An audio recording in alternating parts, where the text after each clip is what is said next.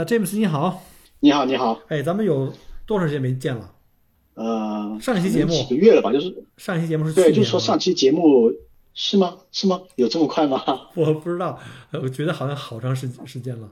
啊、哎，应该是今年，因为我从塔州回来的时候，应该是今年。对今年从塔州回来的时候，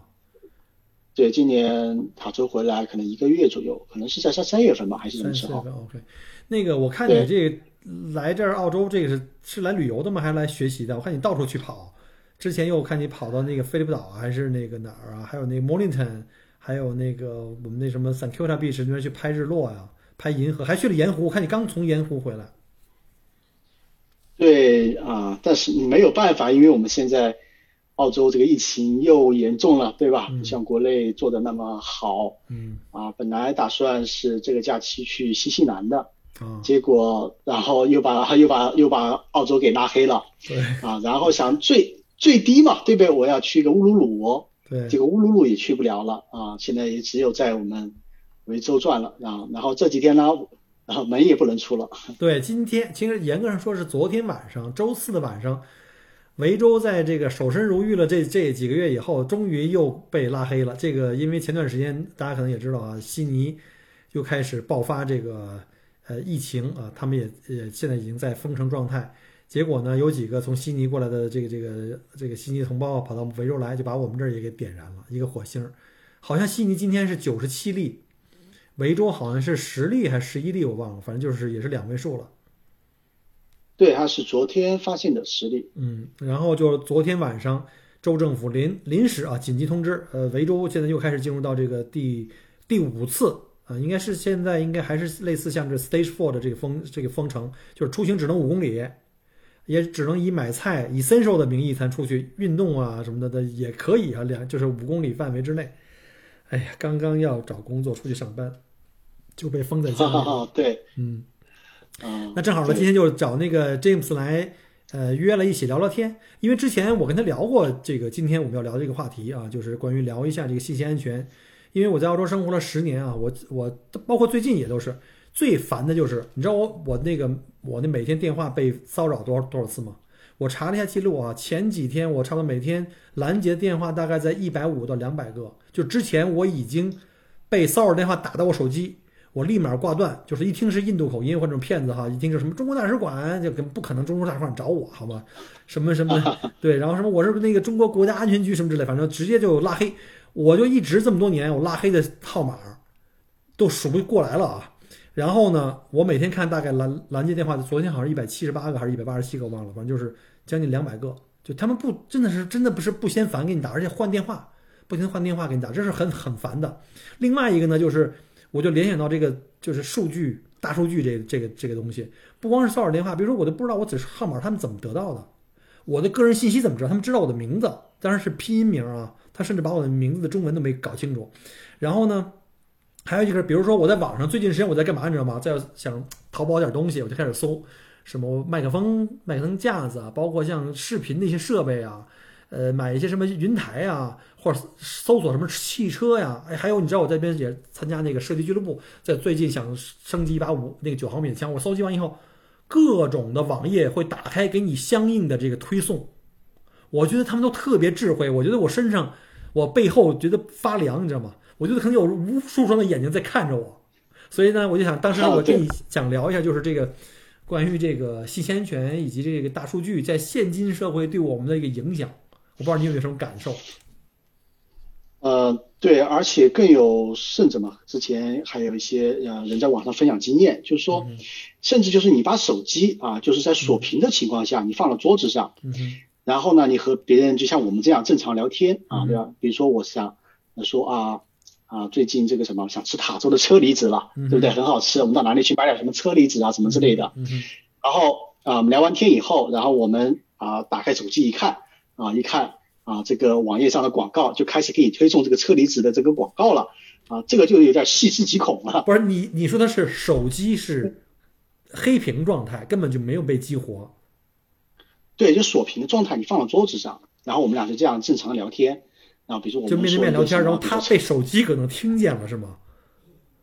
啊，对他手机就听到了这些就是关键词的内容，然后他呢就通过广告给你推送。哎，可是很恐怖，我我手机没激活，所有的应用都，比如说我自己的，比如说我平时开的微信，我打开可能就变成后台了，怎么可能有东西去监听？这是不是属于那种 spyware，就是那种叫什么后台的那些那个间谍软件或者病毒？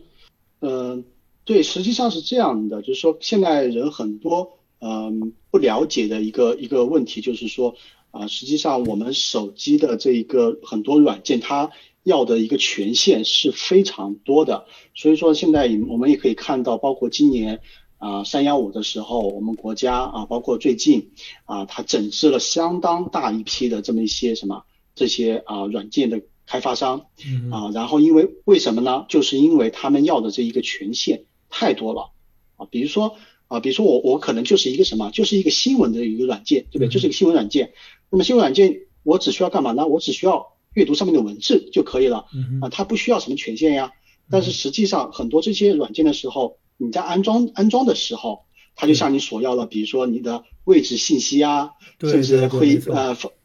啊访问你的这个存储信息啊，啊还有怎么样？和什么照相机啊、麦克风啊，对，通讯录啊啊对，全部所有这些权限，啊，它很多的这些权限它都要要啊，这样子呢，它就给给了一个它一个方便，就是什么呢？它就可以收集。你的一个信息，因为现在呃，互联网有句话说嘛，就是叫什么呢？就是免费的东西其实是最贵的。我知道，他偷了走了你很多个人信息。啊，他为什么？他为什么？就是他，嗯，我们看到我们现在其实我们呃，在互联网用免费的这东西都用习惯了，对不对？你突然你觉得好像有什么一个内容，比如说需要收费，我们都都不习惯了。嗯，凭什么收费？你的节目对。对，没错，没错。对，比如你的节目啊，做了做的很好，是不是做的很好？然后呢，肯定有些优质内容，我说我要做一些收费啊，大家啊觉得啊，凭什么收费啊？对，我做了三百，听习惯了。你做了三百多期都是免费了，你突然间收费，我发现了，我有一期我第一期收费节目好像点了三千多次，真正付费听进去的只有七八百人。啊，然后。然后为什么就是免费的是最贵的呢？他们是怎样来盈利呢？啊，比如说很多这些 app，它实际上就是通过收集你的啊你的个人信息啊，然后呢，比如说你最近你对什么东西，就像您刚才说的啊，你对射击啊或者什么很感兴趣，对这些云台很感兴趣，然后它就可以怎么样把这些信息收集起来以后啊，卖给这些广告商，然后再通过推送广告啊，然后来挣挣钱。实际上就是说啊，你用了别人免费的东西，别人其实也是又通过什么，也通过你的隐私啊赚取了你的一个费用。其实这个就是什么？这是现在互联网的啊一个挣钱的一个方式。我觉得如果哈，就是在我们安装的时候，如果我选择不授权，比如说这个软件，他说要要你的通讯录，接着就要要要拿到你通讯录的这个这个这个这个权限，或者照相机，或者是麦克风，我不给的话，它好像就不能继续装下去了吧？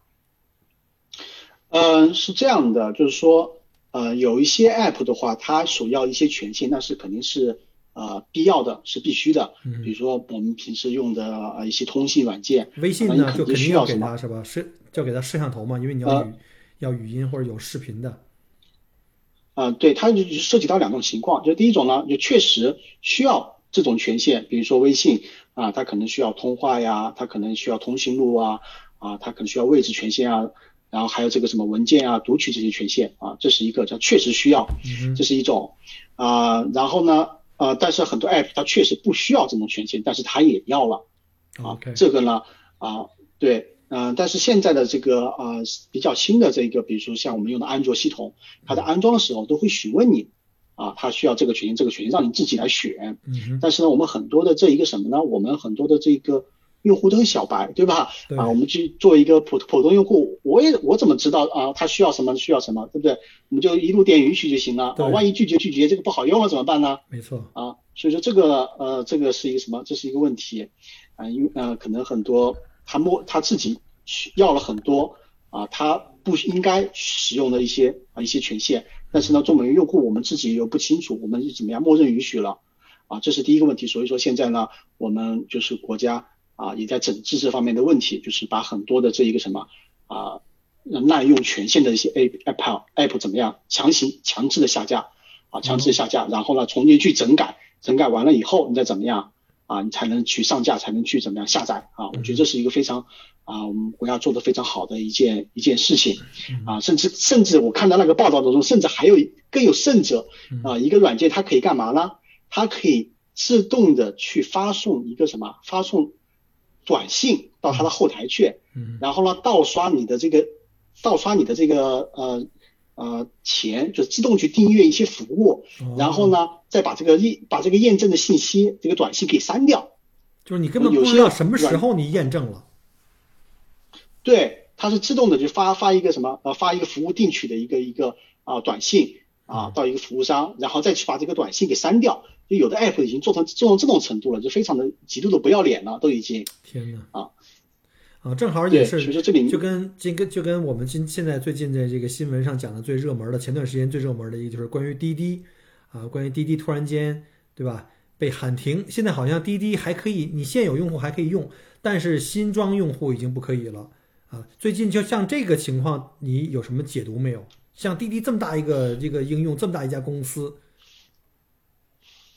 呃，其实它这里面涉及到呃的一个，其实就是另外一个问题了。嗯。呃，我们我们呃，先把上面上面一个问题呃说完，我们再再再来解读这个问题。嗯，就是上面这是第一个第一种上面说的第一种情况，就是说很多 app 它用了呃不必要的一些权限啊，还有一种情况呢，就是说它啊有了这些权限，但是呢，但是呢，它也同时做一些坏事在这里面。比如说，比如说软件它确实需要怎么样呢？需要读取你的一些存储的一些权限啊，比如说这个什么。啊，微信啊，它可能有时候我们要我们很很方便，有时候在要传文件啊什么之类的，我们都是用微信去去传传这些文件，对不对？啊，但是呢，它有时候它也会背背地的去干一些坏事，因为你他你给他这个读取存储权限的时候，你这整个手机的你的这些文件，它都是可以怎么样？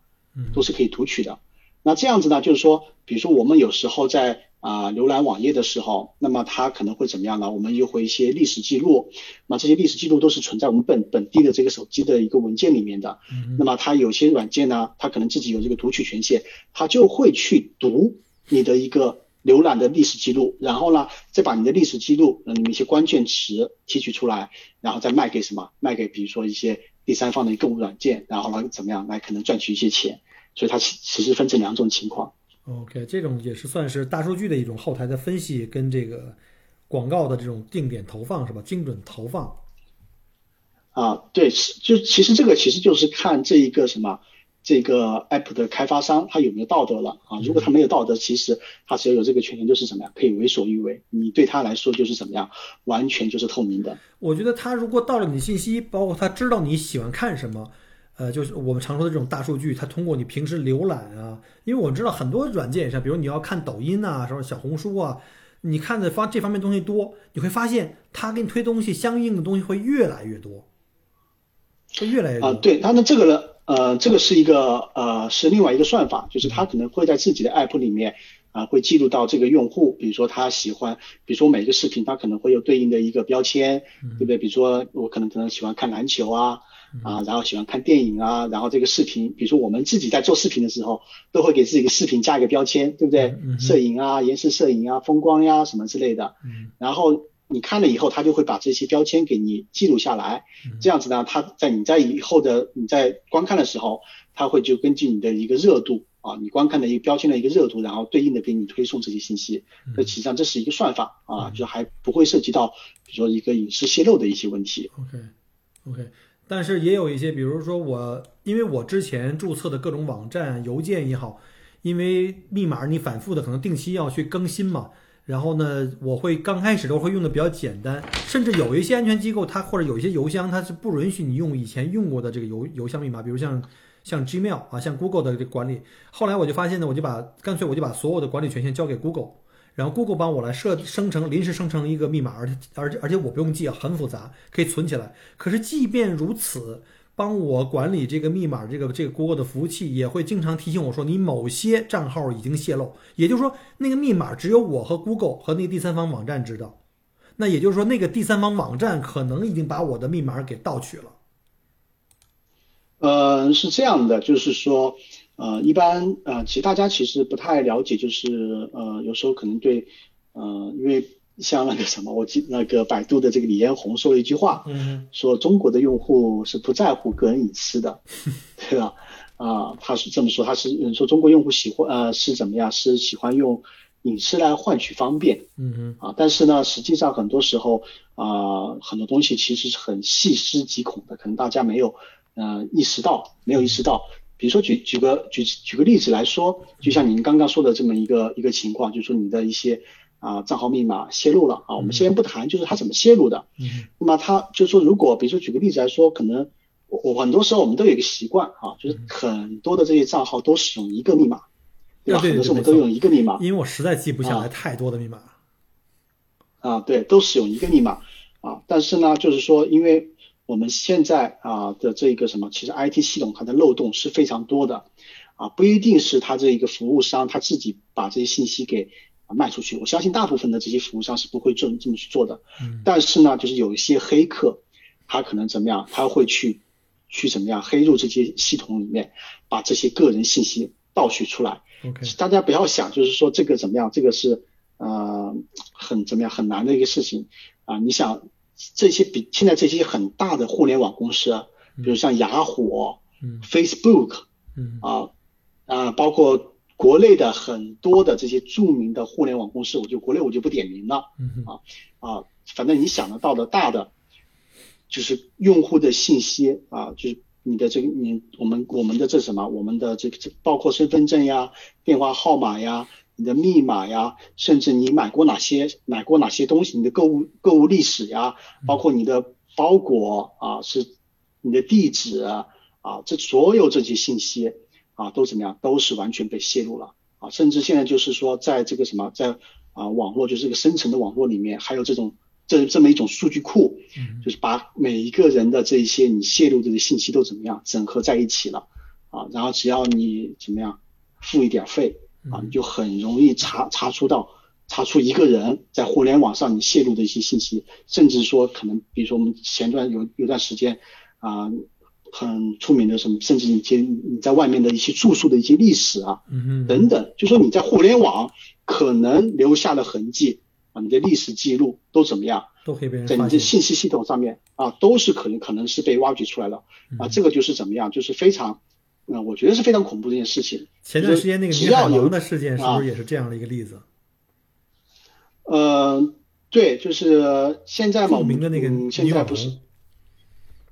对，因为现在很多我们有一些什么这些呃这一些，比如说社会的一些热点事件，对不对？然后呢，引起了大家的一些什么好奇，啊公愤 对公啊，或者一些好奇或者是公愤，嗯对。然后呢啊，有些人就怎么样去把这些人的一些隐私怎么样挖出来。嗯。啊？其实呢，很多时候都是怎么样，都是可能我们在啊互联网上留下的这么一些记录。啊，然后呢可能被别人给盗取了，然后就怎么样给爆爆出来了。嗯。啊，那么呃，所以说你想你的这些信息如果被什么不法之徒啊给利用了，我觉得可能给你打骚扰电话，这个还是怎么样，小事儿是比较轻的。对，啊，是小事儿，对，还是小事儿啊。然后呢，我之前甚至看到啊，一个新闻是怎样子呢？就是说，呃，之前有很多就是针对这个留学生的一个诈骗嘛，对吧？就是给留学生的这一个家长嗯，说你的这一个学，你的你的子女在澳洲怎么样被绑架了。对，出事儿啊了，啊啊出事儿了，然后要怎么样啊？让你打钱嗯打钱。现在就是说，甚至现在已经高级到什么程度了呢？就是现在他们可以用什么？用 AI 技术啊，AI 技术。给你打电话，啊，还不是打电话，视频。就是把人脸换了啊，比如说他可以啊录一个自己啊被绑了在那里，然后然后说哦被绑架了，对吧？在那里，然后呢，他可以找到比如说找到呃受害者的几个几张照片，然后呢把人人脸给他换了，这个就很真实了呀，就不是打电话了这么简单了，打打电话你你还觉得啊、可能是假的，是诈骗，对不对？对，啊，但是一般人你可以看看到看到一个视频就觉得这样的很真实，就好像咱俩现在其实就是在连线用视频，比如说他可能用那个学生的黑了那个学生的微信，用视频电话给你打，但是那个视频里出现那个那个人可能是另外一个人，可是脸已经被他儿子照片已经变成就是可以实时变化，比如张嘴眨眼睛都可以变成这样的了。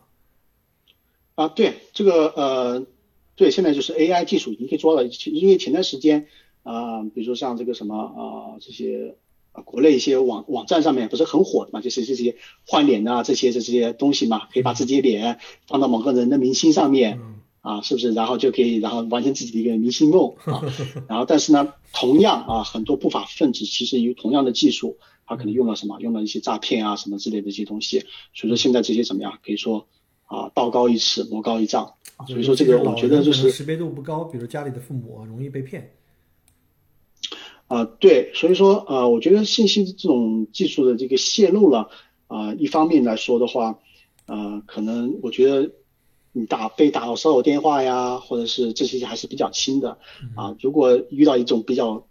高科技或者比较精准的这种手段的话，我觉得是就是可能会造成的一个后果是非常严重的。所以大家可能一定还是要对，我觉得对这方面还是要引起一些重视。对，所以说像什么现在我们智能手机越来越普及，对吧？在国内现在现在不管你是什么什么身份，你什么人都可以拿一个智能手机，像。对吧？哪怕是在街边卖菜的小贩，都可以拿微信来扫码去收收钱，然后老人也可以用。但是现在因为微信这个用的这个普遍普普及度非常非常大，然后各种群聊啊，各种朋友圈啊，各种的发各种的信息，我就发现有一种特别可怕，就是那种二维码。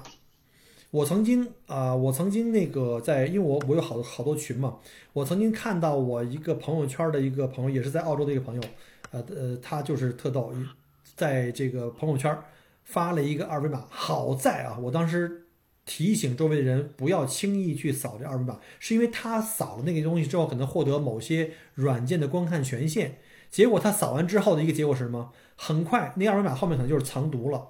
他的手机通讯录，所有的人的这个通讯录全部被盗走。然后同时呢，就是那个那个二维码扫完之后，那个软件的后台呢。就用这个人啊，他也是我们澳洲的一个一个就是喜马的一个主播吧，以他的名义发给他的朋友圈所有的人，就是一对一的发出去这个二维码，就快来扫啊，这这儿有什么好好玩的信息什么之类的，就造成了这种这种像病毒式传播，一下很多人就有了。然后呢，他自己呢密码也丢了，后来就是九牛二虎之力找回密码，重新登录，删了那个二维码。赶紧在朋友圈发一个帖来声明，说刚才那是有毒的一个链接，大家不要去再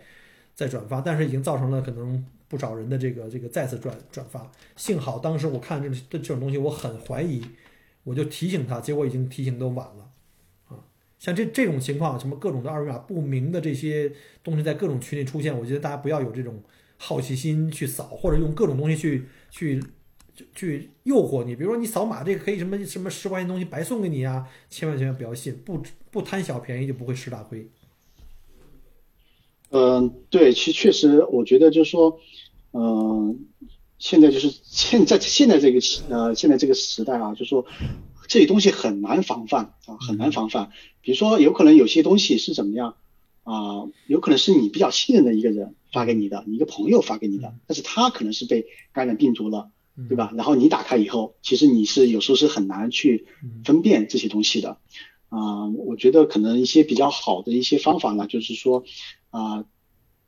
几个几个层次吧。我觉得几个层次吧。啊，就是说呃，从硬件啊，然后到个人的一些呃意识，各个各个层级。首先呢，我觉得从啊硬件上面来说的话啊啊，可能我觉得第一个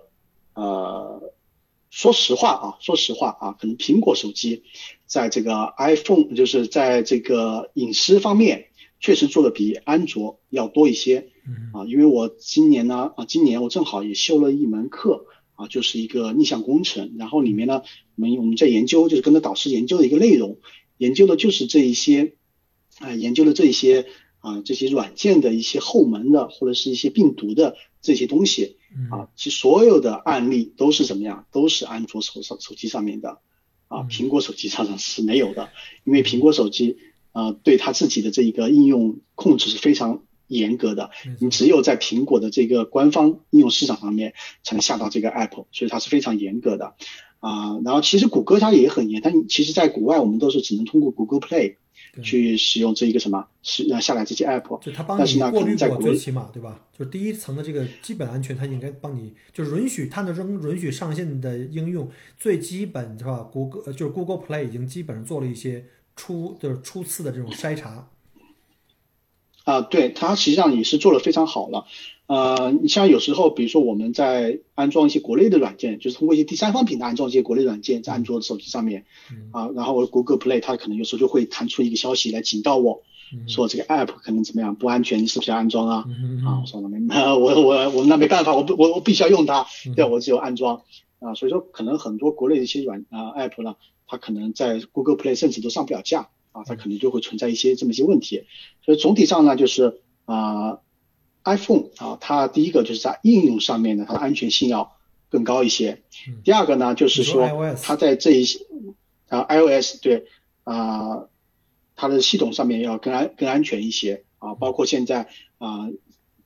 苹果和谷歌啊争论的非常啊非常大的一个问题是什么呢？就是啊，我们其实我们在浏览器啊在访问一些什么访问一些数据的时候。啊，然后呢，它有我们我们现在在在海外，有时候我们访问一些网站，它会都会怎么样？弹出一个小对话框，红色的，这是一个一个呃什么 cookie 对吧？啊，cookie 啊，一个他他对他说，像他说我要呃，就是我们这个网站会进入你的 cookie，问你同不同意？嗯，对吧？很多时候现在怎么样？我们在访问国外的一些网站的时候，它都是怎么样啊？都会弹出这么对话框啊，让你去点啊。但是呢，呃，现在嗯。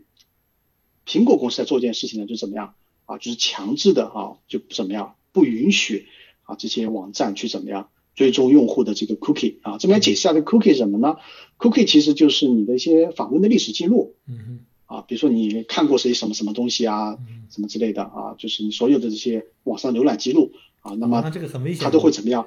以后看到很多网站都得都都得匿名登登录啊，太可怕了。呃呃，这是一个啊，然后然后然后呃网网网站呢啊这呃其实因为呃这是一个技术上的问题了啊这些这些历史记录啊实际上都是存在本地的啊都是存在本地的啊然后呢这些网站呢它是怎么样就可以读取你本地的这些信息，但是苹果在做一件事情就是说啊不允许那来读这个 cookie，但是谷歌呢谷歌它你要靠这些历史记录来卖广告呀，是啊，对吧？然后所以说。所以谷歌和呃苹果呃一直就是为这个事情一直在打架啊，所以说嗯，这是这是呃第一个就是其实 iOS 系统呃更安全一些。如果大家可能对这个什么这个人的隐私啊怎么样就是非常看重啊，然后又不太想折腾的话，对吧？我是建议是使用这个啊苹果系统啊，但是像我我觉得我就是喜欢比较。喜欢折腾的啊，我就用的是什么？嗯用的是安卓，对吧？用的是安卓。对，我也用的安卓。其实我跟您想法差不多。我相信，其实这两个平台啊，就从这个软件的平台上看的话，其实其实不止两个，可能还有这个 Windows。就是说，笔记本我们用的大部分都还是用的是视窗的这个系统，就是 Windows 微软的。然后包括现在的手机系统里也有这个 Windows Phone，但是越来越小了，越来越没没有了。所以在智能手机这块的话，其实大家可能遇到更多。呃，我不知道是不是主要还是安全性的原因，还是因为苹果它是个就是就是封闭系统，它没有完全开源，而安卓呢，基本上它是个开放的系统，所以就是有可能可能性就比较大嘛。当时我用苹果，其实我觉得确实很安全，但有个问题就是不自由，就包括原来最早就是我连哪个图标放到哪一页的第几行我都自己都不能固化，他帮你规划，我就很烦，就好像就是你没有自由。但是安卓一拿到安卓以后，你所有东西都基本上可以为所欲为。但反过来的话，你也要承担这个必要的一些风险，尤其是有很多不是谷歌商谷歌商店所认证的一些软件，你那你就很自由的可以从其他地方去下载，但是风险呢就也要同时存在。但苹果不一样，苹果的话你不认证是没办法用的。对。呃，确实这个问题，因为我记得好像很多年前这一个什么苹果可以用第三方输入系统了，啊，很多人都觉得这个是一个巨大的进步，啊，但是我们之前做做用安卓的时候，我们好像一直用都用的是第三方输入系系统吧，啊，确确确实是啊，确实是这样子的，啊，所以说呃，可能对于大家来说，我觉得可能呃一个建议就是说，第一个啊，尽量还是从官方的这些应用市场啊去下载这一个。啊，软件，啊，比如可能各家的手机都有自己的这个啊应用市场，这样子会减小很大的一些安全风险，但并不是说完全为零了啊，完全为零了。啊。其实国内的啊，国内一个非常有趣的一个现象就是说啊，它一个 App 在不同的这个应用市场上面，它的需要的一个权限是不一样的啊，甚至我也对比过，就是我对比过我从什么从谷歌啊，我之前我遇到一个很奇怪的一个现象啊啊，就是我我从谷歌上面下载这个微信，然后我去呃，因为我有我自己的一个视频号嘛，我把自己的一些摄影作品放上放上去，嗯然后呢，我我就我去传，我怎么就传不上去？嗯然后我我就发现是什么呀？实际上就是谷歌 Play 上面那个版本的微信是被为了迎合它的这一个安全的需要，是被阉割过的哦啊，就是它是是阉割过的一个版本，然后我就把它卸了。是已经被限制了。对，然后我又从呃微信官方上面去下载了一个版本啊，结果一切都 OK 了啊，一切都 OK 了，但是它也就会弹弹出一些小东西出来。嗯嗯对，所以说它不同的应用市场，它可能怎么样，它的一些版本也不太一样啊，所以这是可能是啊、因为国内这个一些原因的导致的啊一个问题。但是啊啊，尽量还是就是说从这些官方的这些市场去下啊，它的怎么样，它的安全性要怎么样啊，要更高一些。然后第二个呢，就是说啊一些比较高端的玩家的话啊，一些高端的玩家你就可以怎么样呢？啊，你可以去长按这个 app。然后呢，它会弹出一个这个叫什么诶 app 信息的这一这个这一个一个一个视窗，然后你点进去以后，你就可以详细去看啊这个 app 它到底需要啊你的哪些权限啊，那么它怎么样呢？啊一些你觉得没有必要的啊，我你就可以把它关了。比如说啊，比如说我用微信，我就觉得它，我觉得默认卫星是可以读取你的通讯录的，对不对？我觉得你读读我读我通讯录这个就我觉得没必要，对不对？我就把它把它关了。啊，然后呢，其实我也不用微信计步功能啊，我也把什么把这些计步呀等等啊这些权限就怎么样啊，就全部给关掉了啊。因为微信它可以，因为可以用通过这个计步功能，默认来追踪你的一个什么一个运动运动轨迹啊，所以说我就把一些没我觉得没必要的东西就就关掉了啊。这是一些比较高端的一些啊一些啊玩法了。然后还有就是可能就是啊，谷歌说前面说的就是一些。啊，第三方的一些啊 link 呀，啊，尽量就怎么样啊，就不要去打开啊，尽量不要去打开。OK，就是不该看的不要瞎看啊，看了以后也最好不要用自己的真实的信息去做一些什么注册呀，什么之类，留自己的电话呀，或者是什么 cookie 呀。啊，嗯，对，然后呢，就是说可能现在很多浏览器嘛，啊，你要看一些，比如说一些比较敏感的一些东西啊，啊。一些比较敏感的东西，你不想被别人 track 到的一些东西，被追追踪到一些东西，其实像一些浏览器啊，比如说我平时在手机上我用的就是啊谷歌的浏浏览器啊，也可以用，比如说像火狐啊这种浏览器啊。第一个呢，就是说这种浏览器呢啊比较安全一些啊，有安全保障一些。第二个呢啊一些东西你可以怎么样？你可以打开它有一个隐身模式啊，就是你在打开这对这个标签页的时候，一个隐身模式。那这样子呢，就是说你的它它就会打开一个隔离的一个环境里面，然后你所有的信息都是怎么样，都是不会被追踪到的。是不是男同胞们用这个功能比较多？尤其是 Google 的那个隐身模式，啊、好像苹果也有吧？苹果有没有自己的？不是，啊，应该就是这些大 Google 的浏览器啊，应该对苹果浏览器都有，就是这些大一些浏览器都都会有，但是呢，呃，可能很多些安卓用户呢，可能会用一些。比如说国内的什么 UC 啊，什么这个啊，什么是这些浏览器吧，对吧？它可能自带一些很多这些推送功能啊之类的啊。但是我建议呢，就大家还是用一些比较一些比较大的这一些啊浏览器啊。第一个，它可以保存它不会收集你的一些信息，因为你用 UC 的时候，它实际上它会收集你的信息。你点一些新闻的时候，它下次就会怎么样？根据你的兴兴趣爱好，给你推送一些什么。对，那实际上就是在收集你的信息。第二个呢，就是说它也有这种这么一些功能，对吧？也可以保障你的一些隐私。是是是。那刚才说到这个，就是说，呃，目前普及度最高就是不管是智能手机还是这些呃 Pad，因为安卓的 Pad 现在也越来越多。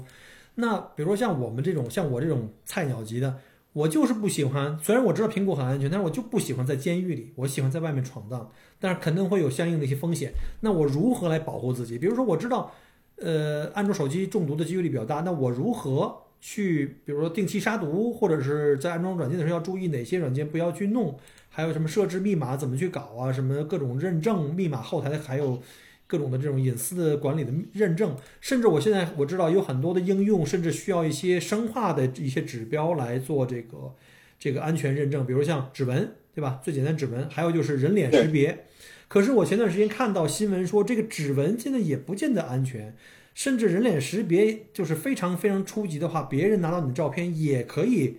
也可以破译。所以这个问题你怎么看？有什么办法？有什么建议没有？嗯，对，就是个人安全啊，有几个层级啊。嗯。啊，我们从最现在现在开始说吧，就是首先第一个啊，就是你之前说的，就其实就是一个认证的一个问题。嗯啊，像前面说了这个人脸人脸的一个识别的问题啊，正好就是年初的时候啊，我看到一个啊一个新闻啊，看到一个新闻是讲，就是我们的莫纳什大学啊，就是呃墨尔本的莫纳什大学啊的一个信息安全的一个实验室啊，他。啊，发表了一个研究啊，发表研究，他是一个研究什么呢？啊，他研究的就是这一个这些 app 的一个人脸识别的这么一些功能啊。确实，现在人脸识别很很方便啊，对吧？我们就不需要再去记什么密码呀什么之类的啊，我们就上面可以刷脸啊，一下子就怎么样，很有这个科技感是吧？很有科技感。但是呃，但是呢，他做了一个实验啊，发现一个什么事情呢？啊，他下载了，他测试了十个 app。里面啊，这十个 app 都是有人脸去认证的啊，人脸认证的。其中里面呢，还有一些什么金融软件啊，一些金融软件啊，比如说你可能是一些银行的 app 啊什么之类的。然后呢，他发现啊，这里面啊十个 app 当中有七个是可以通过这种 AI 的这一个啊，可以说这种黑黑客的技术给攻破的啊，就说你即便不是我本人，我可能用了一种黑黑客技术。我同样可以绕过人脸的一个识别，登录到这个软件里面去，就都是那这样子呢？致命的那些，比如说像呃金融类的，无非就是银网上银行，对不对？比如说网上银行，哇塞，那我很担心。对，就说你可能对，然后你可能就是你一个网上银行的一个呃一个软件，然后甚至不是本人，他通过这个 AI 的 hack 技术，然后怎么样就可以绕过你的人脸识别，然后登录到你的账户里面啊，他可能就可以转账啦，什么什么之类的了啊。所以这个什么呀？人脸识别实际上是我觉得是啊不是很靠谱的。我现在我手机都是没有用人 人脸识别，我都是用的是啊指纹。对啊，我现在银行用的是指纹，我只有一个地方用人脸识别，就是每天开机，就是一抬起来啊，一抬起来就自动就开机，就是这是我唯一用的，但是也很危险啊！你想一想，半夜三更的时候，我老婆拿着我的手机冲着我的脸啪一开机啊，我的聊天记录对。对吧？对对对对，全部被看到了。其实我也没什么可隐藏的啊，我的聊天记录非常的 open 的。呃，但是呢，就是说，呃，可能苹果要好一些啊。我们才再次再次又磕到了这个这个 iPhone 啊，因为 iPhone 它是用这个三 D 结构的这个人脸认证，它是它是根据你一个人脸的一个三 D 的结结构不一样的是吧？啊，呃，它更精准一些，对，要更精准。但是呢。啊，iPhone 呢，它这种人脸识别，它实际上都是一个平面的，就是一个照片上的一个，其实一个照片的一个二 D 的一个对比。安卓是对比吧？安卓是平面的吗？啊，对，是平面的啊，它算属于它的一个安全性要更低一些啊，所以说呃，像这种它可能就可以使用到这种 AI 这个骇客技术啊，如果真的有出这种能力的，虽然现在是还是怎么样，还是这些研究人员发现了这种漏洞漏洞，但是研究人员他把这种漏洞发出来以后。啊，像一些黑客，他可能技术比较高的，对，就开始了就可以去实，就可以就可以实现了。啊，比如说我哪天我可能捡到你的手机了啊，正好我我还有你的照片，对不对？然后我可能就可以怎么样？我就可以把你的手机解锁了，然后你所有的信息，因为我们现在基本上我们的手机里所有的信息都在手机里面，对不对？照片，然后呢，密码啊，天哪，太可怕了。对你所有的信息基本上对我怎么样就暴露了。哇塞，那怎么办？那我以后就不能给自己拍拍照，或者说每次给自己拍照啊，把美颜加高十倍，看起来根本不像我，这样是不是反而更安全？对，把脸磨平，这样子就对。然后那个人工智能一看，这人根本不是我，差别太大啊，对吧？对，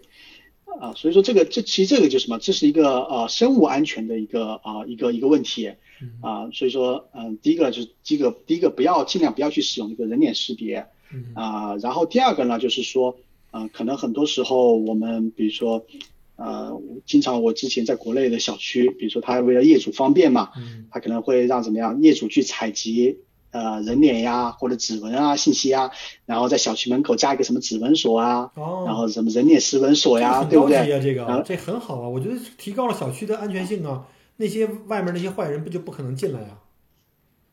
但是但是也存在另外一个问题，就是说你怎么能第一个你怎么能保证小区对吧物业收集了你的这些生物信息以后，它不会被用作其他的用途？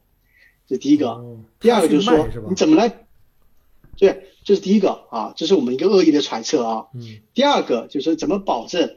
就是说他收集的这些信息，他存在自己的服务器上以后，不被黑客攻破以后，哦都对，然后收集走了，然后你的生物信息就怎么样被泄露了。所以这个真的是挺麻烦的，挺麻烦的。对，所以说这是呃这是呃第一个层级，就是说啊、大家对自己的一个什么生物的这些信息一定要敏感，就是敏感，就是啊、你只能自己去使用，或者是交给政府这种比较怎么样比较权威的这些机构去使用，尽量不要怎么样交给什么第三方啊去使用，可能会很方便，但是呢，可能带来的一个风险啊非常高。是没错，没错，真的要注意。所以呢，这个这个平时也不能乱七八糟什么码都扫，然后呢，也要还要就是经常要杀毒。说到这杀毒，呃，给点什么建议？好像苹果没有什么杀毒软件吧？安卓应该有各种大把的软件，但是我不敢用，我怕那个那个号称是杀毒软件本身本身就是个新病毒。啊、对它呃有些呃软件就是 i iPhone 上嗯、就是安卓上面啊确实有一些就是安全的一些软件，嗯嗯、但实际上呢，因为本身这一个呃手机操作系统和电脑的操作系统呃有一些呃实际上机制不太有些不太一样。嗯啊，有些不太一样，所以说我呃，可能更多的安全威胁还是本身就是在 App 本身，嗯就是它 App 本身有这些呃权限，或者是个或者或者说这个 App 本身就是一个病毒。，OK，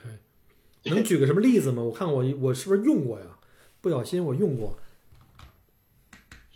呃，举个例子吧，啊，举个例子就是呃，这一个前段时间不是我们国家公布了啊、几个输入法吗？嗯啊几个输入法，然后把它把它怎么样啊告示了，说这些输入法它怎么样非法的去啊获取用户的一些信息啊，其中有一个比如说就是一个讯飞输入法，啊，然后它就会干嘛呢？我也用的讯飞啊，啊，对那那很不好意思，嗯，啊，对你可能要卸载重新装一下了，可能现在要好一些。就是那个 iFly 嘛，我是用的是啊，我啊，对。嗯，那就是我要把它删掉，重新装就好一些是吗呃，下新版本嘛，因为它已经被整整治过了。？OK，啊呃，对，要不就是怎么样？呃，用谷歌啊、我用的是谷歌拼音，OK 虽然难用一点啊，但是我我很放心啊，我很放心。那或者说我啊从 Google Play 的应用商店里去下一个，如果有讯飞的话，它肯定是也是被监管着去上架的，对吗？嗯、就说如果你有一个安全等级的话，就是说可能 Google Play 嗯它的这个安全性是最高的嗯啊，其次就是什么？呃，可能是国内的其他的这些第三方的就官方的应用软件，比如说什么小米商店呀、华为商店呀哦啊哦，等等。华为商店然后最次的啊，就是你自己到网上哪里随便去下的一个 OK，那是最危险的。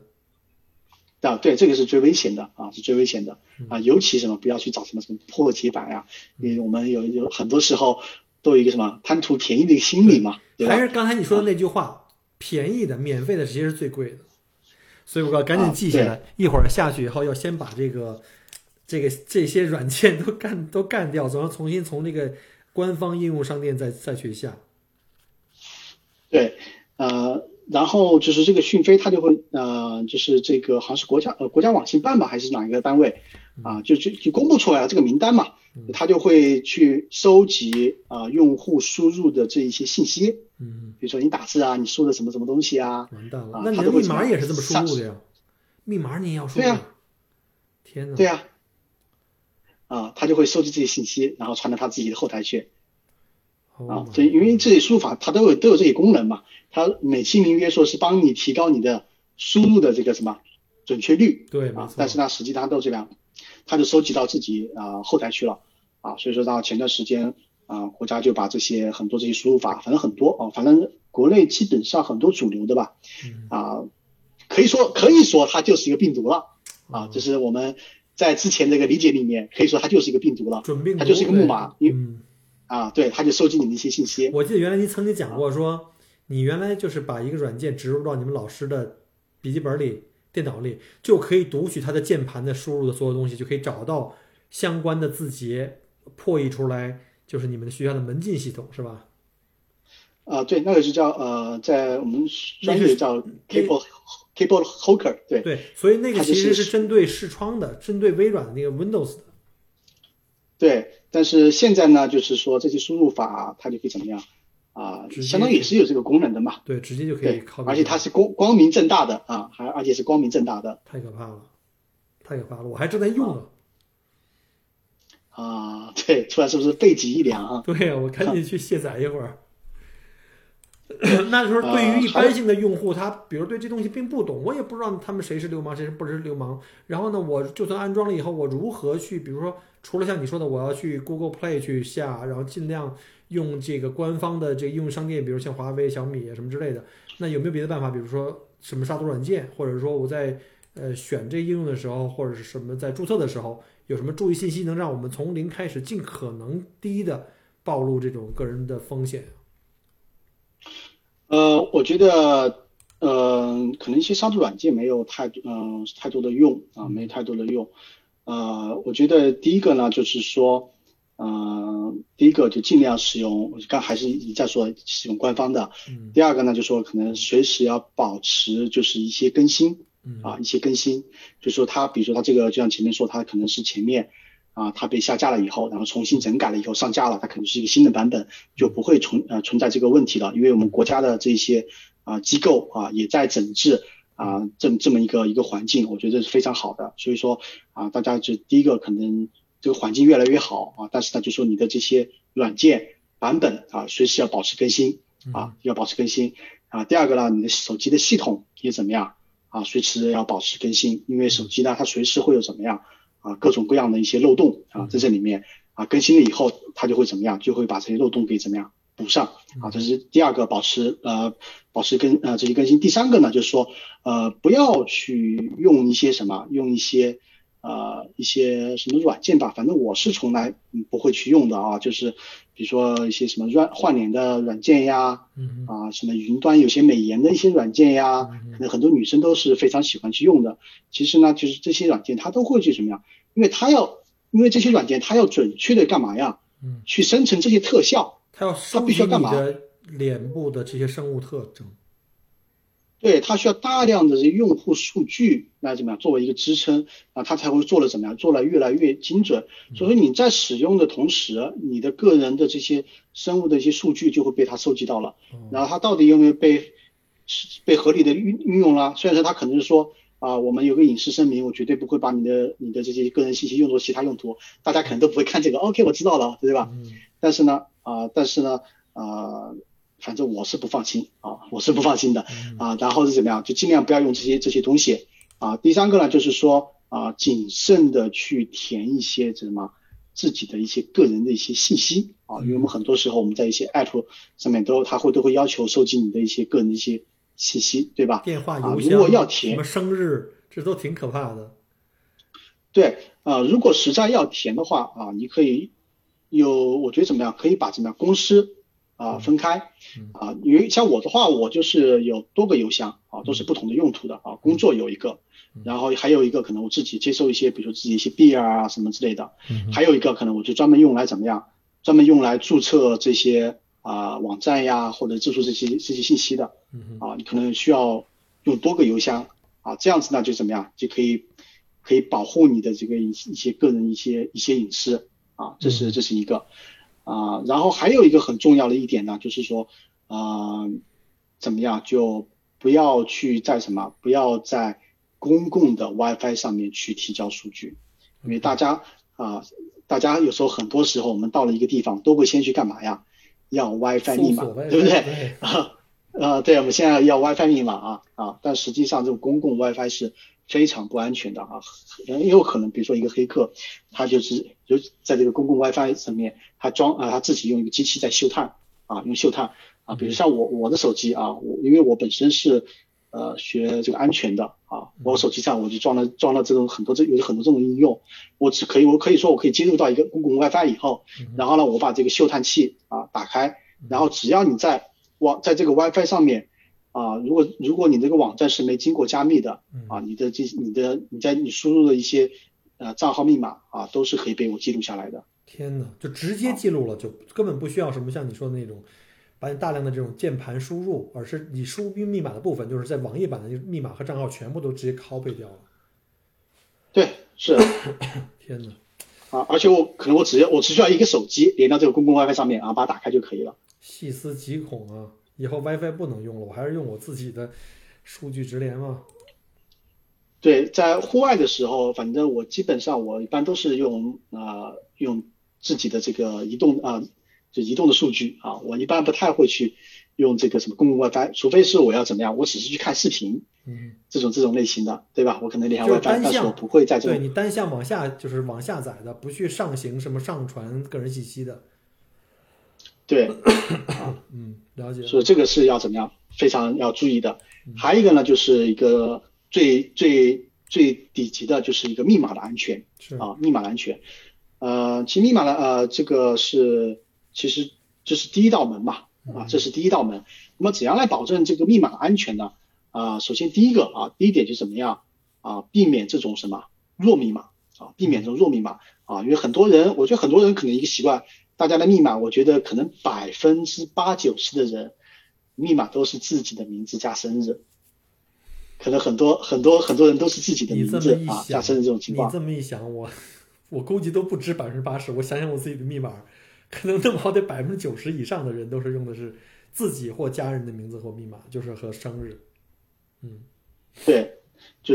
第一个啊，避免啊，避免这一种啊，这种这种密码，这种密码就是，首先就它很容易被猜到啊，很容易猜到。就黑客他只要怎么样啊，只要把你的名字拼音怎么样输入进去，把你的这个什么，把你的生日输入输入进去，反正组合只有那么几种嘛，对吧？要不你的这个名字在前面，数字在后面，数字在前面，名字在后面，对不对？要不在中间，嗯哼，所以这个组合量就非常小了对。啊，它可能只需要怎么几几秒钟的时间啊。甚至都不是啊就可以自己去人去给你组合，可能有专门的软件，就输入这几个要素，它自己就排列组合，排列组合，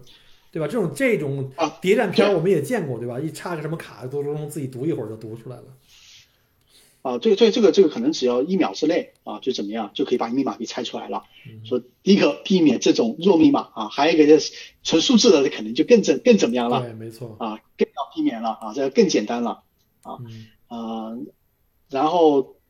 然后那么怎么怎么来去做这个啊选密码了？啊，一个比较啊一个正确的方法就是用什么？呃，用一句话啊来代替啊，用一句话来代替，比如说。嗯，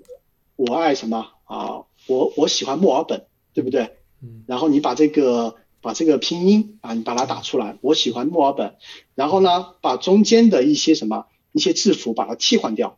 哦，啊，比如说呃，比如说这个 O，它很像什么？很像零，很像零，用数字代替。对，然后你就你把它把它替成零 A 可以换成啊 at，对吧？啊，对，A 就可以换成换成 at 啊，然后呢中间得插一些大小写，比如说墨尔本啊，你可以你可以用中文的拼音啊，你可以把它换成什么呢？你可以换成英文啊，英文的墨尔本，就是说前面是中文拼音是可以有差异的嘛？比如同样一句话，我如果用大写写一遍和小写写一遍，在系统后台认证是两套密码是吗？是不一样的。啊，对，大小写是区分的 OK，啊，就是第一个就是呃，首先你想一句话，然后呢，你再把中间的一些什么相近的东西给它替换掉，比如说零替换成呃，把 O 替换成零，把 A 替换成 at，然后把 L 替换成一啊，等等这种东西啊，然后呢，中间再再加上一些什么大小写嗯。啊，这样子呢，就是说一个密码就是你是很方便记忆的嗯啊，然后第二个呢，它怎么样？它的安全性也是非常高的啊，就是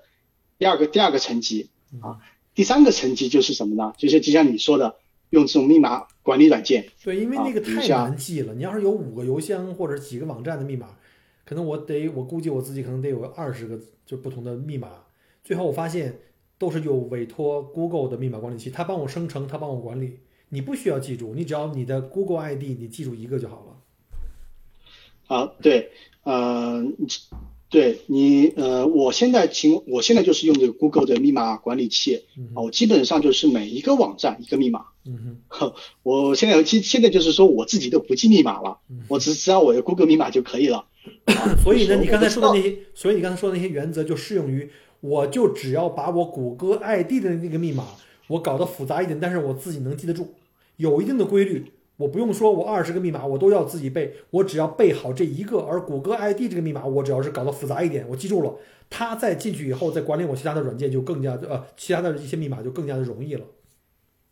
对，呃，然后对国内，比如说可能用不了谷歌服务啊，然后像现在这个微软的这个浏览器，它最新的这个 Edge 啊浏览器，它也有这个功能啊，它其实也是基于谷歌这个开源的浏览器做出来的啊，它它功能是一样的，这是一个替代的一个选择啊。还有一个呢，就是还有一些杀毒软件，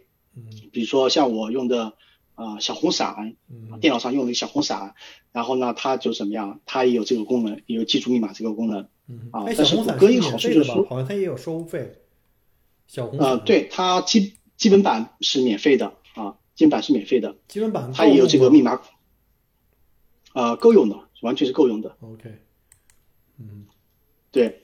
然后这是什么？就是使用这种密码管理器啊，它是很方便的。还有一种呃，还有一个呢，就是更高级的，就是叫什么？叫这种双因子认证啊，就是说呃，可能国内可能我感觉好像要少一些，国内基本上大部分都是用什么？都是用的这种一次性的认证，啊就短信认证啊。但是像谷歌呢，它会有这个什么，在国外比较普遍一些啊，就是它有一个密钥一个认证器啊，它那个密码是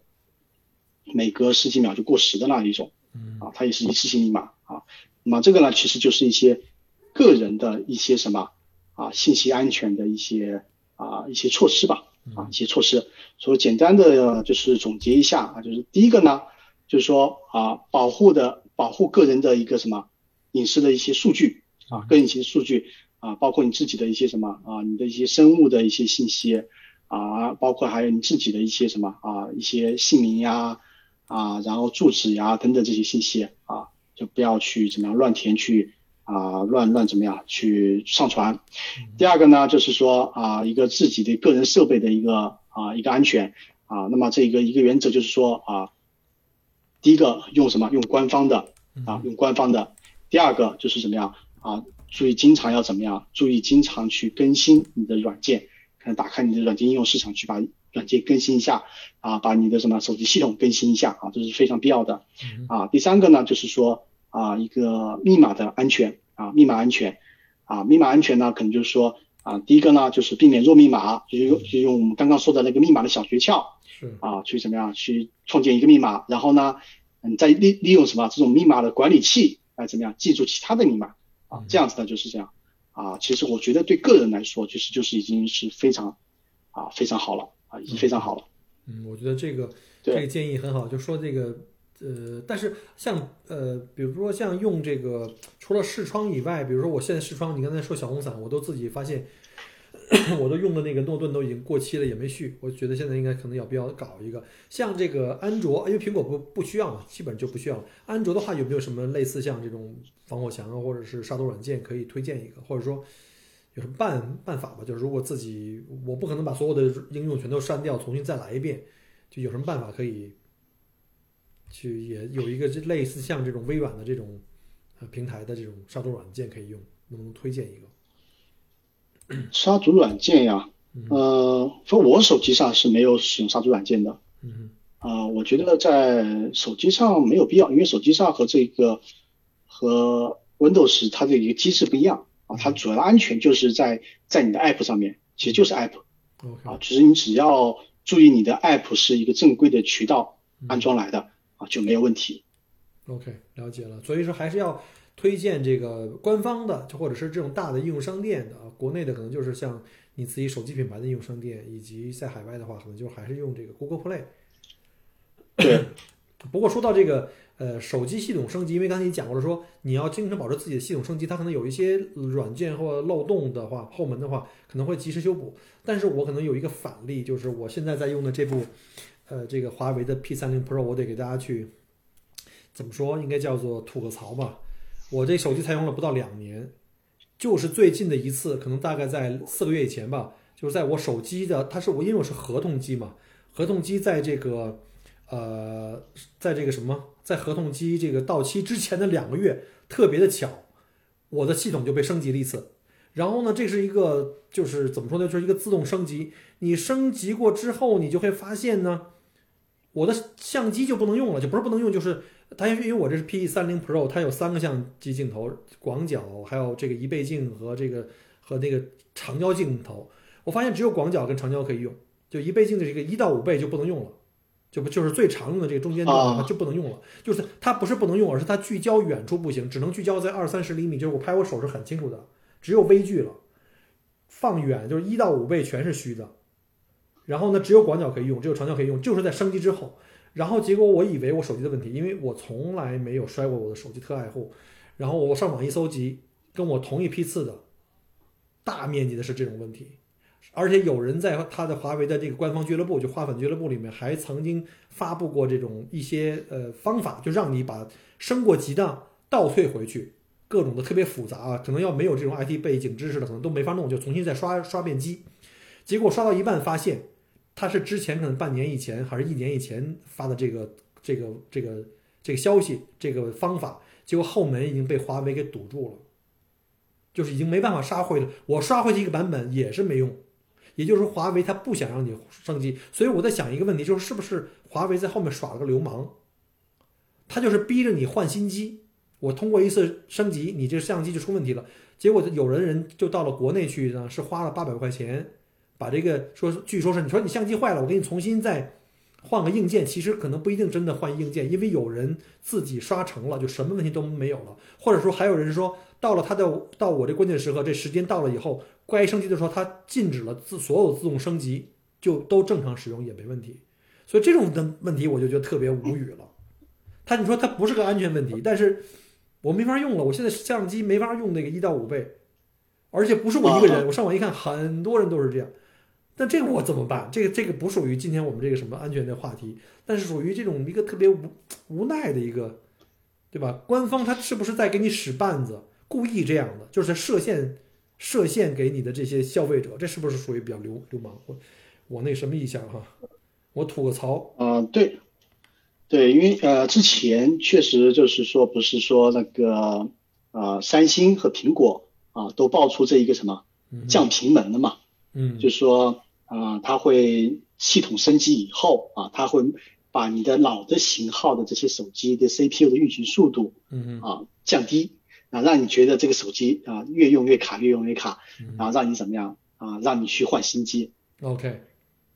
这个三星和苹果这个确实是这么干过。我知道苹果这么干，因为很多机器就你原来用的很好，但是当它一发行新版机的时候，你旧版机的很多应用都越来用的用越来越差。你就想什么呢啊？可能是因为我要升级这个这个 app，结果你升级发现升级了 app 以后就不能用了，或者说效就是那个。效果非常差，非常慢，拖慢了，甚至有很多软件的升级就不让你升级。比如说旧版的 iPad，我现在就或者是手机，我就不能够再升一些新的应用，比如某些版本的那个微信呐、或者什么其他的应用就不能用了。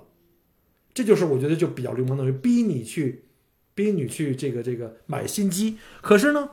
我在想，其实苹果和三星也这么干过。可是有一点，苹果就是说，如果我不升级了，如果比如像我那个。我现在还有一个特别古老的一个 iPhone 4S，我不升级了，我现有的东西都还可以用，我不升级了是可以的。但是像这个我这个华为这个 P 3 0根本就不能用了，好吗？我只能去换个新机。现在我就在想，我因为我在也这这这个可能跟今天话题没关了，正好我想向你请教一下。那我如果再买一个新机，但是我还想买安卓，你推荐哪个？呃，我觉得啊，就是如果你是海外海外的用户啊，嗯哼。啊、呃，比如说你在澳洲，我建议就是说，对一般的用户来说的话，啊、呃，尽量还是就是选择就是在这边市场上面出售的这些机型，啊，比如说啊、呃，像一加，对吧？我之前也是用的是一加，啊，因为它标称它是比较发烧的嘛，啊，这比它可以比较像我这种比较喜欢乱爱折腾的，可以去刷机啊、定制一些功能啊什么之类的。对，但是呢，它是没有在澳洲市场发售的，啊，就意味着比如说出了一些问题，啊，你作为一个普通的消费消费者啊，你又没有这个技术能力，你是没法去解决的。所以第一个呢，就是说，我觉得对于大部分的这个用户啊，第一个是选择怎么样啊，在这边市场上在发售的，嗯，呃，然后第二个呢，我觉得一个原则还是尽量去选一些怎么样，嗯比较大的这些品牌吧。啊，尽量还是选择一些比较大的、大的一些啊一些品牌，嗯，但是呢，我觉得呃，如果确实怎么样，你想省心的话啊，确实想省心的话啊，我觉得还是啊，iPhone 是最好的选择。OK，就是如果作为这种省心，然后呢就图安全，我也不想费劲，也不想追求所谓的什么自由，就还是选用 iOS，就是用苹果系统。然后再有一个就是，就是如果要是一定要选谷歌的话，我你认为我应该是选三星呢，还是选国内那些什么一加那些品牌，vivo 啊？有没有什么建议？就如果是你买的话，这样重新买一部安卓机，你会买哪个？这样说的简单一点。那我现我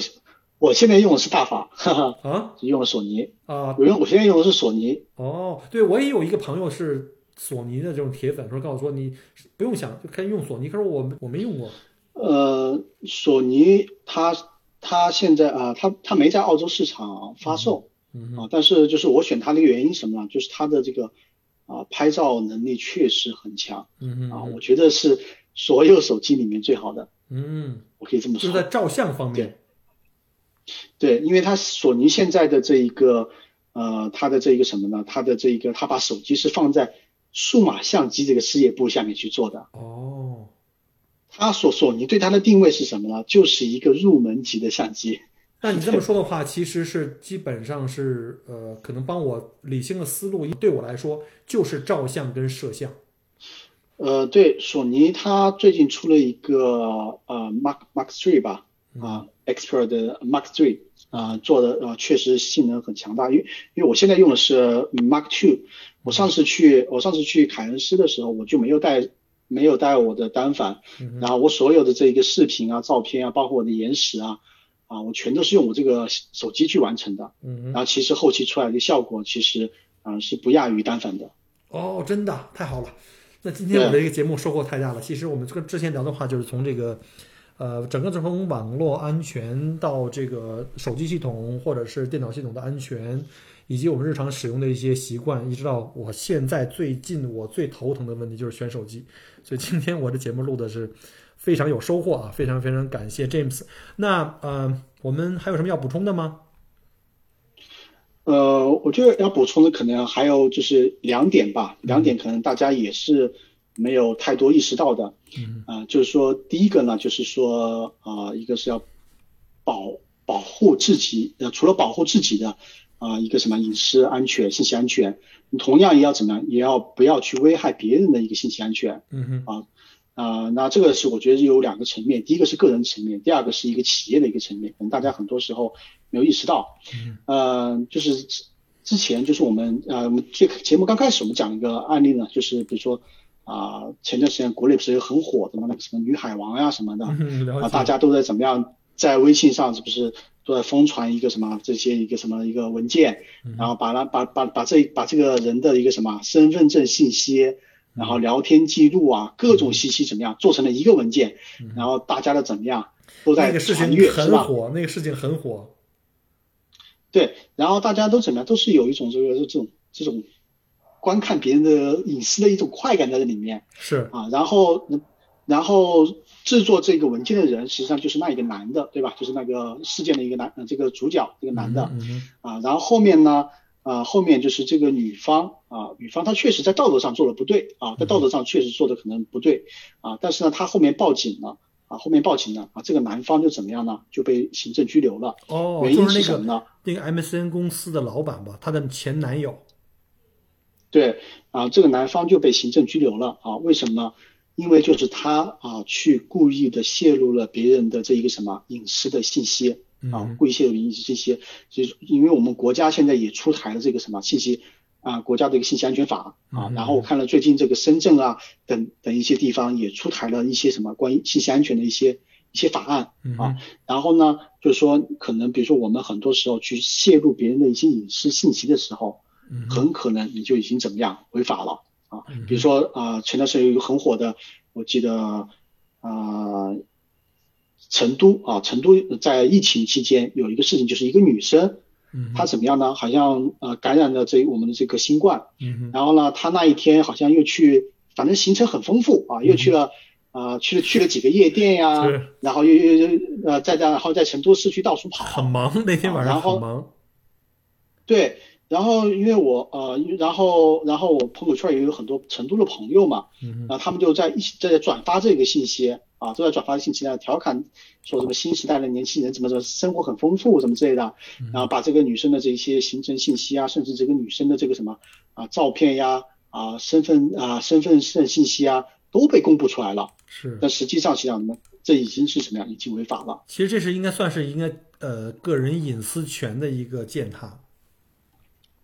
啊，对，所以说呢，啊，我觉得大家就是在网上有时候可能怎么样啊，也要去保持一个什么一个理性，嗯啊，就说啊，不要去什么样保护自己的个人隐私的同时，也不要怎么样去侵犯别人的一个人隐私，啊，这是说呃说的呃。说说到法律层面，这是已经违法啊，但是呢，另外我觉得也是一个道道德上的一个什么啊，一个一个比较重要的一个事情。是，然后第二个呢，就是呃一个一个事情，就是说呃，因为呃麦克波可能你看后面有很多朋友到澳洲来这边来怎么样嗯。做生意，对不对？做生意。其实国外啊、他对这个隐私这方面的怎么样要求是非常严格的啊，非常严格的。啊。按理说，比如说像比如说我们很多时候收到这些怎么样这些啊诈骗电话，那很可能就是一些公司嗯。啊，比如说一些公司把我们的信息怎么样泄露出去了。其实呢，你按照澳洲的法律，这是一个非常严严重的一个啊一个犯罪，嗯很多人可能都没有意识到。比如说很多时候我们可能觉得啊有呃呃一个什么一个比如说一个公司他来找你啊，你把你这些客户的信息卖给我，我给你好多钱，对不对？嗯大家觉得好没什么啊，有有利可图嘛，对不对？然后就把信息卖出去了。就如果这个什么，如果你是被被抓住了，在澳洲是一个什么，是一个非常严重的一个什么啊一个罪行啊，甚至可以可以坐牢的啊，甚至在欧美其他国家可能都都是这样子的。OK，呃一定要一定要啊、一定要注意啊、所以说可能你在这边就是什么，在如果在澳洲做生意啊，因为现在都是信息时代了，很多时候我们就涉及到什么呀？可能要收集一些用户的一些信息，或者个人信息，或者员工的信息这样的。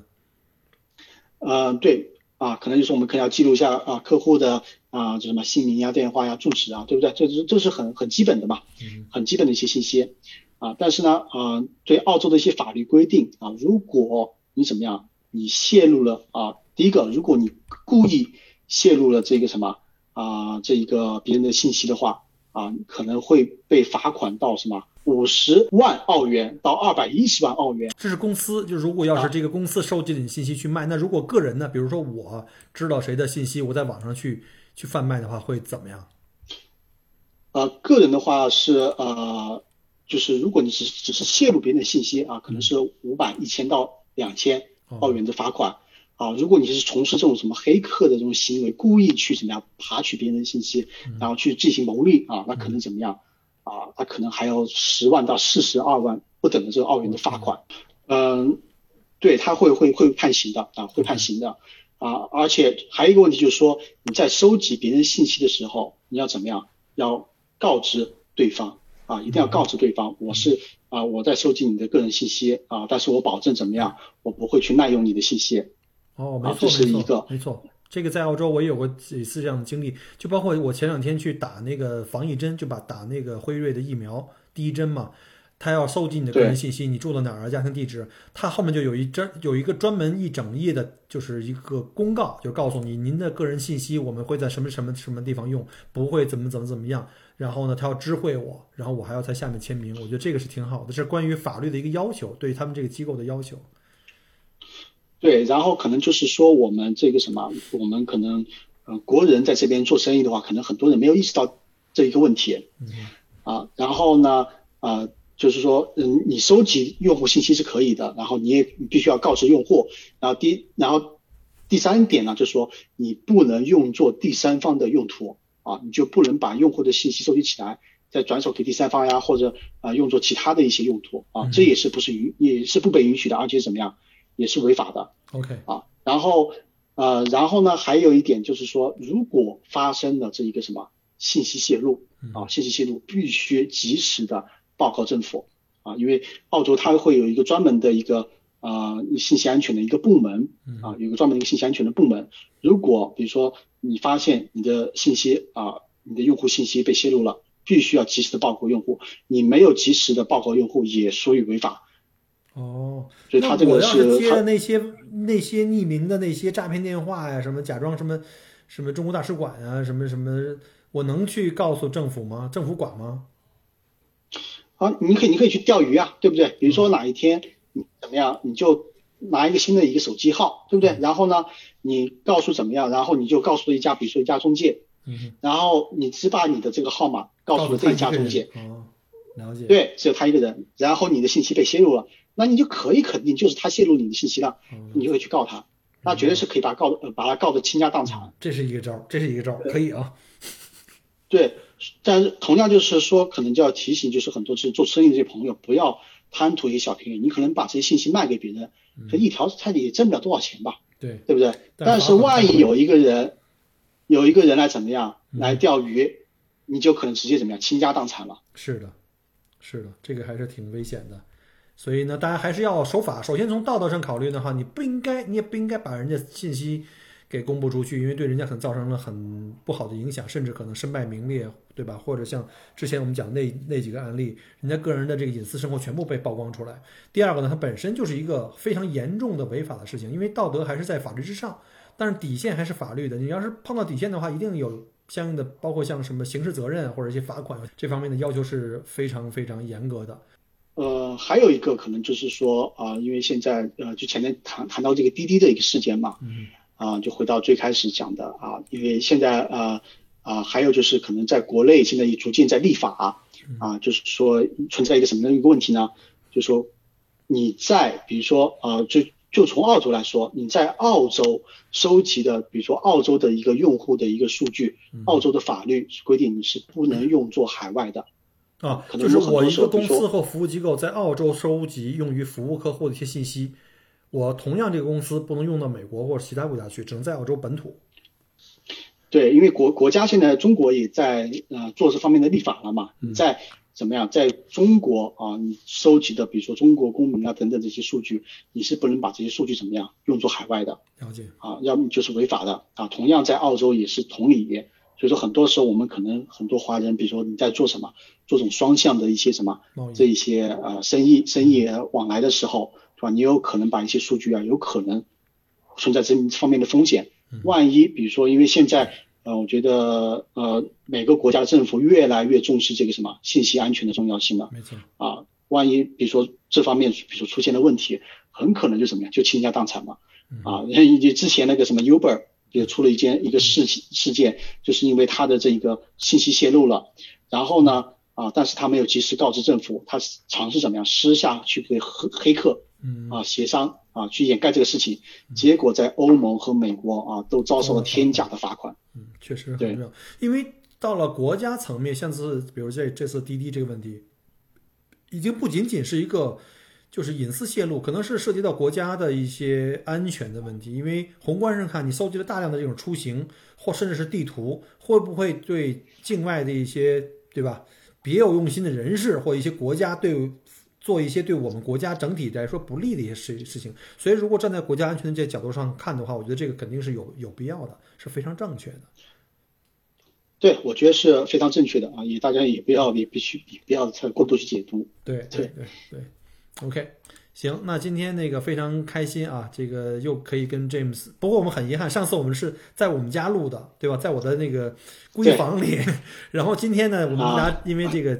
第一天的封城，我俩只能这个在线连线啊，用这个 Zoom，我们两个人这个互相看着啊，两个人互相看着聊了这么一期，然后呢。呃，也非常感谢大家呢在我们节目前面收听，听了一个多小时，然后再次感谢 James，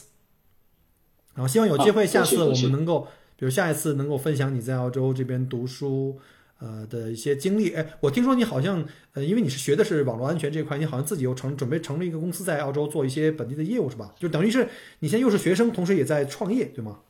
我们可以稍微问一下。呃对，目前是在做这方面的这个事情啊，但是就是发现你其实这边这个市场还是比较比较小，对啊，因为怎么说呢？啊，因为澳洲确实不像国内市场那么大啊，然后这边公司也比较小，然后呢，这一个呃，这一个什么啊，可能大家对这个信息安全可能现在到目前为止还没有特别的重视吧，啊，但我觉得可能以后会慢慢好起来啊，但是我现在可能也就是。两条腿走路吧，对吧？啊，一方面因为比较好的消息就是现在维州啊，现在他在要这个 cyber cyber security 这个这个职位了 OK 啊，所以说我以后可以继续留在我喜欢的维州了。OK，太好了，太好了，恭喜恭喜恭喜！然后呢，也希望有机会一块儿出去自驾旅行，然后去拍照片，好吧？跟你学一学没问题，没问题。拍星空啊，反正是非常非常辛苦。看晚上在凌晨啊，在那个海边要待几个小时。啊，对，是做风光摄影确实很辛苦。嗯，有时间我们可以找时间再聊一期这方面的话题吧，好吧好的，没问题。？OK，那就再次感谢大家的收听，我们下期再见，拜拜，好，下期再见，拜拜。